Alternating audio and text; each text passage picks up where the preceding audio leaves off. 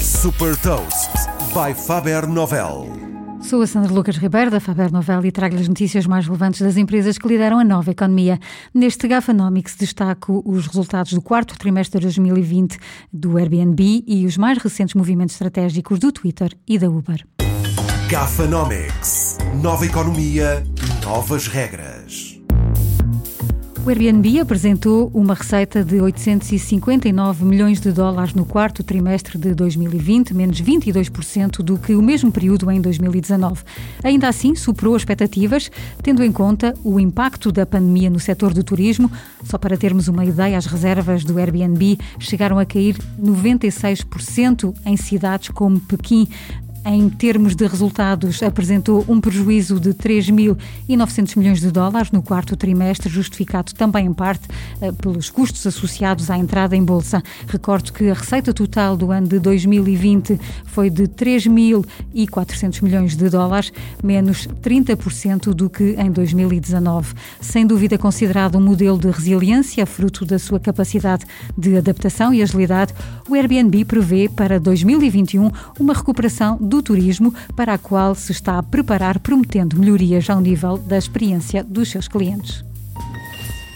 O Twitter mantém-se firme na sua estratégia de especialista na agregação e distribuição de conteúdos.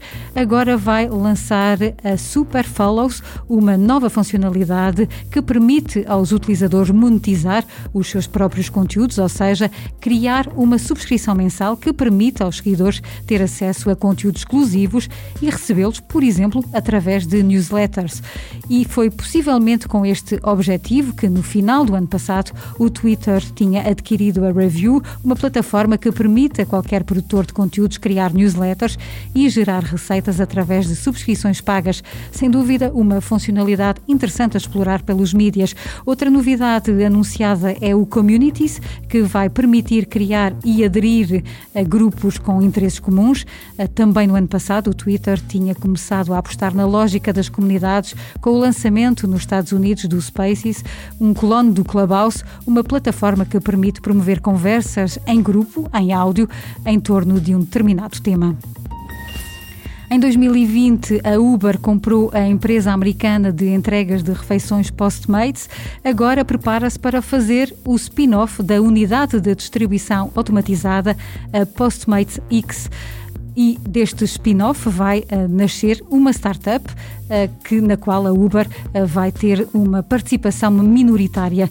Este é o mais recente movimento estratégico da Uber para concentrar esforços no seu core business e tornar-se rentável no final deste ano. Neste sentido, também já tinha vendido a unidade de carros autoguiados e a unidade de carros voadores. Saiba mais sobre inovação e nova economia em supertoast.pt.